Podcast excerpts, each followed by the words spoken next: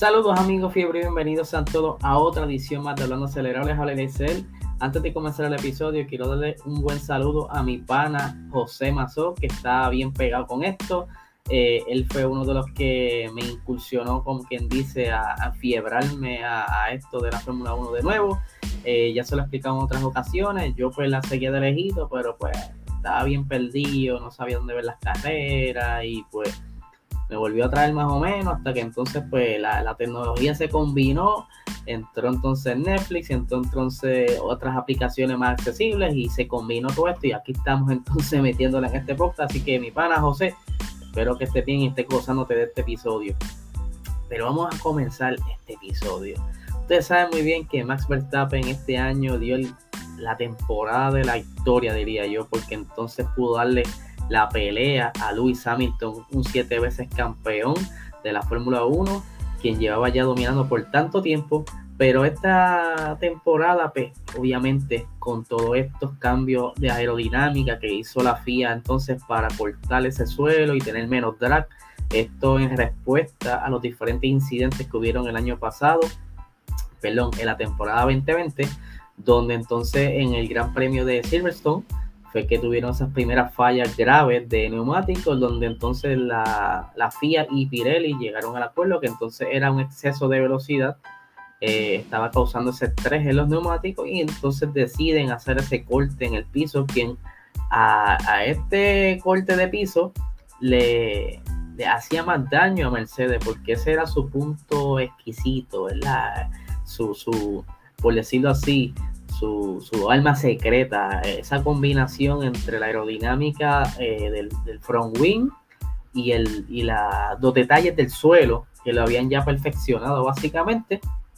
Entonces acortan ese piso y se forma este reguero entonces de, por decirlo así, adaptarse a un estilo nuevo de conducción, ya que con menos downforce, pues tienes un problema entonces ahí para entrar a las curvas, jugar con las frenadas y todo esto. Pero entonces Max pudo adaptarse bastante rápido. Eh, te diría yo que en esa prueba de pretemporada ya se sentía bastante cómodo, aunque en ese Gran Premio de Bahrein pues se veía un poquito de, struggling con el carro, pero Luis Hamilton se notaba más el problema, ¿verdad? Pero poco a poco fueron avanzando la temporada y Max fue poco a poco teniendo victorias. En esta temporada Max Verstappen obtuvo 10 victorias de 22 carreras que hubo este año. Eh, donde se llevó 10 poles eh, y 6 vueltas rápidas con un total de 18 podios. Así que este muchacho dio mucho de qué hablar esta temporada. Eh, y, era de esperarse ya, ya él estaba exigiéndole esto a su equipo, ¿verdad? Ustedes saben que Max tenía una cláusula de que si no había un buen carro, un buen delivery del equipo, pues él tenía la opción de salirse del equipo y buscar otra alternativa, aunque vamos a ser sinceros, ¿para dónde iba a coger?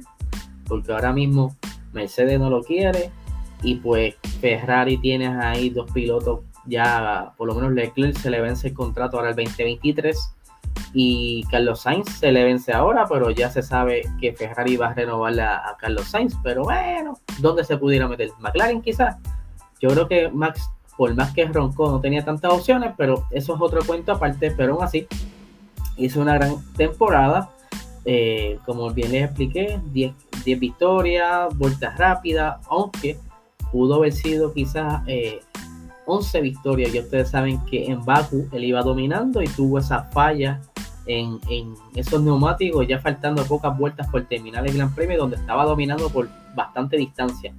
Por entonces, eh, a lo que vamos, y es que Alan Prost, cuatro veces campeón del mundo de la Fórmula 1, estuvo elogiando a Max Verstappen, diciendo que ya para el año que viene, entonces Max iba a ser totalmente distinto luego de haber obtenido este, este campeonato ¿verdad? de piloto. Y vamos aquí a, leer las expresiones, esto en una entrevista a motorsports.com donde dice, tuvo una temporada perfecta.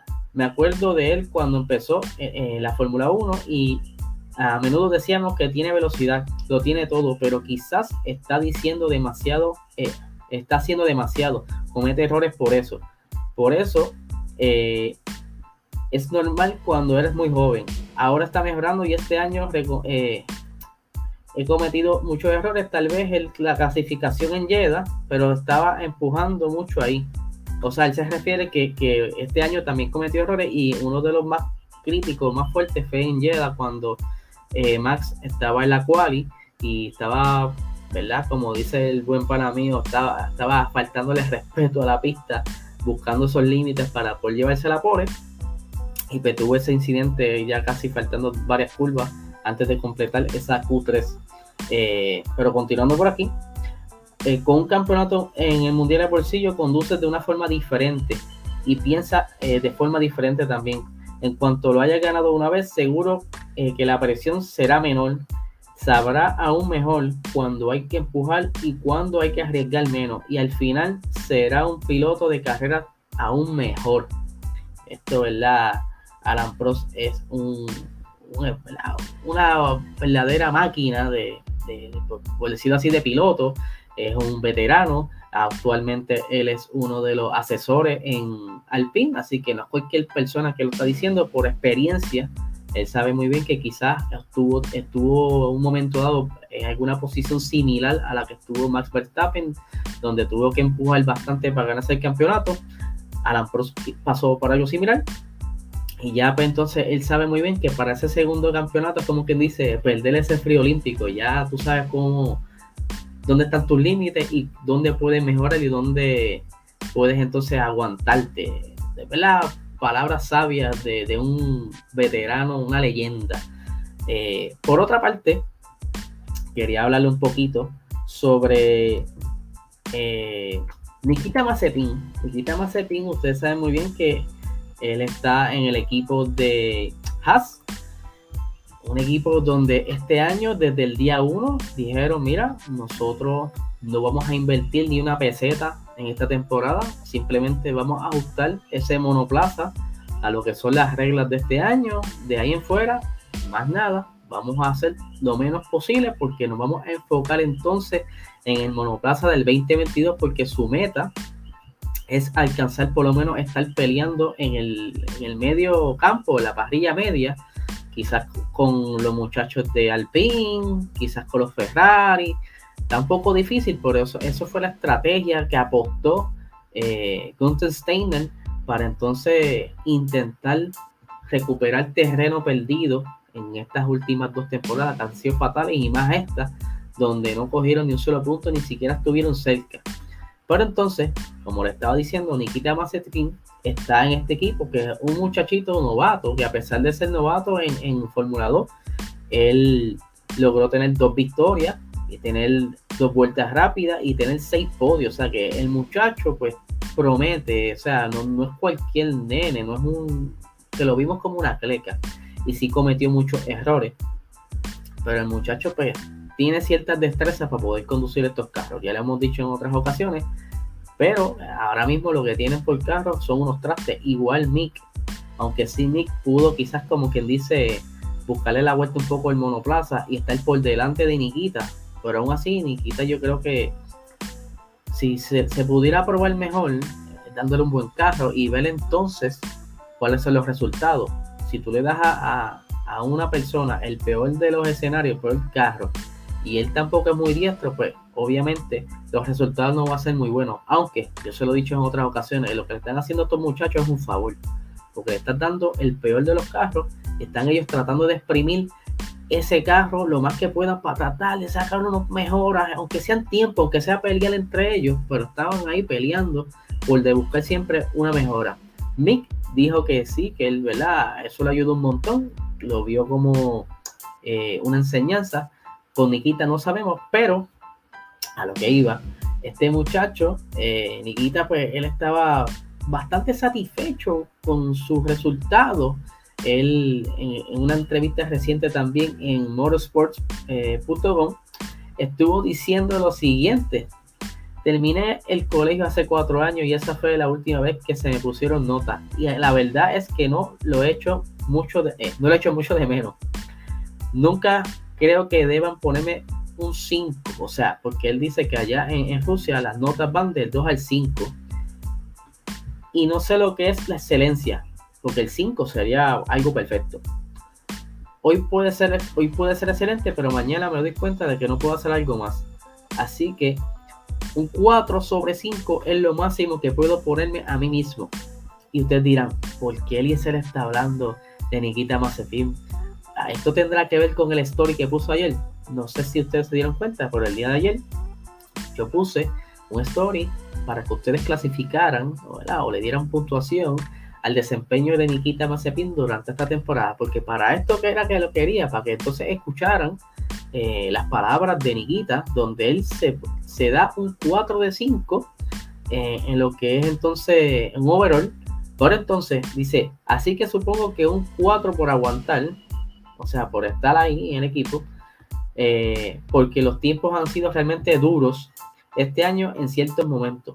Sabemos muy bien que Nikita eh, ha cometido errores durante toda la temporada, pero aparte de los errores de novato, yo entiendo también que son errores porque no tienen quizás un carro donde quizás puedan controlar ese carro, la aerodinámica, yo creo que es la peor de la parrilla, el peor de los carros y pues, es un poco complejo ya que tú estás tratando de adaptarte a un monoplaza donde es el peor de todo. Ya lo hemos hablado. Y entonces, mira lo, mira lo que él dice, él acepta de cierta manera que le falta todavía por mejorar. Dice, eh, probablemente un 3 por la adaptación, porque ese no fue mi punto fuerte y sigo mejorando en ello.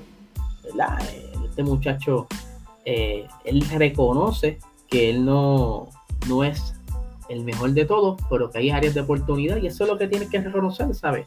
Si tú reconoces eso, que no eres el mejor y que todavía, todavía puedes mejorar, yo creo que eso es un gran paso a quizás en algún futuro pues ver algo mejor sobre de él.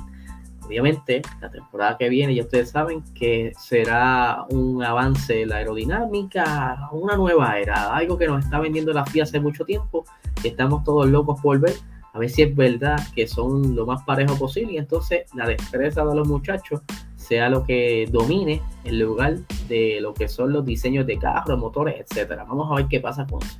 Y hablando entonces de la era nueva del 2022, Fernando Alonso estuvo recientemente en unas entrevistas. Ustedes saben que Fernando Alonso entró este año Luego de estar dos años fuera, él estuvo explorando, estuvo corriendo en Dakar, estuvo corriendo por allá por la WEC, Le Mans, intentó otra vez eh, ganar las 500 de Indianápolis, se le hizo bien difícil, no logró eso, pero por lo menos en Dakar se defendió un poco y allá en la WEC. Pero entonces regresa, tan pronto se, se dio ese asiento disponible cuando Riquelme brincó a McLaren y pues obviamente cayó de paracaídas, yo me imagino que ella ya tenía a, a todo los agentes pendientes a tan pronto se abriera la oportunidad porque le gusta correr. Ahora entonces, él se ha enfocado este, esta temporada a lo que es la, adaptarse a este monoplaza. Tras que él entra en un momento dado donde ya empiezan a jugar con las reglas, ya están cortando un poco el suelo al monoplaza, como bien les mencioné en el caso de, de Max y Luis, él también tuvo que adaptarse a este reguero de menos drag, porque de cuando él venía, aunque él también venía en un carro bastante malo, pues McLaren en ese entonces era un traste, era el, peor de los chasis, la aerodinámica era una basura, el motor cuando él se fue era Honda, ustedes saben el reguero.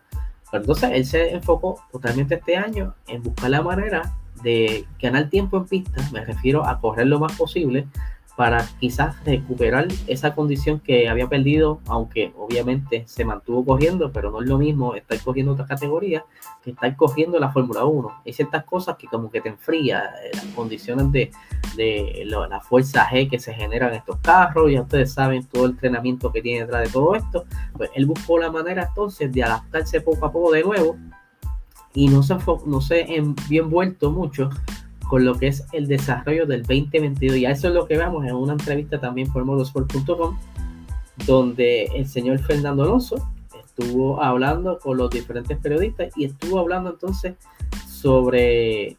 Eh, ustedes saben que estuvo por ahí corriendo que si el plan, que si esto, que si lo otro. Eso fue quizás más bien un movimiento de redes sociales como para, no sé, un meme. Pero entonces el equipo lo adopta, ya ustedes saben, pero en realidad no hay un plan. Simplemente están trabajando como cualquier otro equipo en lo que es el desarrollo del 2022, aunque hay por ahí unas últimas balas que dejó Cyril antes de irse de, de Renault a lo que es ahora Alpine y pues eh, hay una pequeña esperanza en ese motor que van a estar utilizando en el 2022. Pero lo que íbamos, que la estuvieron preguntando sobre ese desarrollo del 2022 y él dijo lo siguiente. Déjame aquí las expresiones antes de mostrarle aquel monoplaza, que es un diseño bien bonito, a lo que están viendo en YouTube. Y tenemos por aquí la expresión, dice, el desarrollo ha sido controlado por todos los ingenieros y las simulaciones. Las nuevas reglas fueron demasiado estrictas al principio y la FIA aclaró lo que se podía hacer o no. Es un nuevo proyecto extraño para todos. Desde ahora en diciembre hasta enero empezaremos a trabajar en el simulador y espero que nuestra implicación sea mayor. O sea, ya él va a estar envuelto entonces en, en esas horas que va a dedicarle en el simulador. No todos los pilotos les gusta estar metidos en el simulador. Ya hemos visto con Lewis Hamilton que no estaba muy de agrado en un momento, pero en esta última temporada tuvo que meterse a meterle un par de horas para entonces tratar de buscar esas pequeñas oportunidades y luchar contra Max. Pero estos pilotos como Fernando Alonso les gusta estar bastante preparados, es como este estudiante estofón o cuatro puntos que le gusta estar metido en, las horas extras en las clases, buscando la manera, ¿verdad?, de estar siempre preparado para el futuro. Así es Fernando, va a estar ya invirtiendo en todo lo que sea necesario, aunque no fue parte de lo que son quizás las partes mecánicas, las aerodinámicas y todo lo demás, que quizás ahora en este tiempo de, vacaciones, ¿verdad? Eh, volviendo a la foto anterior, estará entonces familiarizándose con lo que es el monoplaza, porque ya debe estar listo, ese carro debe estar ya ready, eh, aunque quizás no esté full al detalle, pero él va a estar metido en la fábrica, eh, conociendo eh, cada parte del monoplaza para entonces ya en el 2022 intentar hacer algo, por lo menos darle esas últimas batallas de lo que le quedan, ¿verdad? Porque saben que Fernando Alonso tiene sobre cuarenta y pico de años.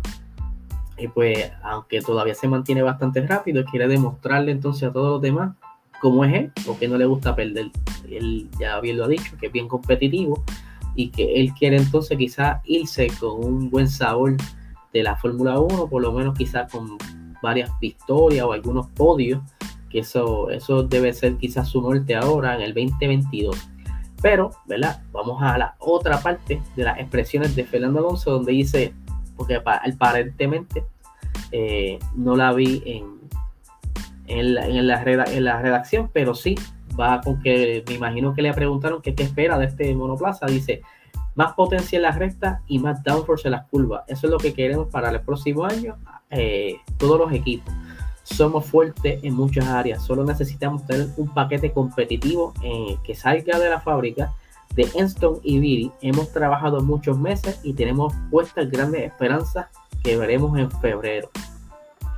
Obviamente, eh, como le estaba diciendo, él no quiere tener problemas en ese monoplaza él está bien ansioso por lo que es la nueva era, al igual que lo que son Vettel y Daniel Ricciardo, que están bien contentos y quieren ver entonces esa, ese gap se cierre entre las escuderías y entonces poder buscar la manera o tener la oportunidad de pelear por mejores puntos quizás, podio o victoria, que eso dependerá entonces de cómo cada equipo invirtió ese tiempo eh, los que se dedicaron desde mucho antes a principios de la temporada 2021 o de los que entonces a mitad cortaron los desarrollos del 2021 y se dedicaron al 2022. Está bien interesante esta nueva era, esta nueva temporada que está por llegar. Vamos a ver qué pasa si eh, Nikita Mazepin puede demostrar un poco más de lo que él puede dar. Eh, Fernando Alonso igual, con, con esa nuevas balas, esos secretos que tiene Renault, ¿verdad? Lo que dejó Cyril por ahí.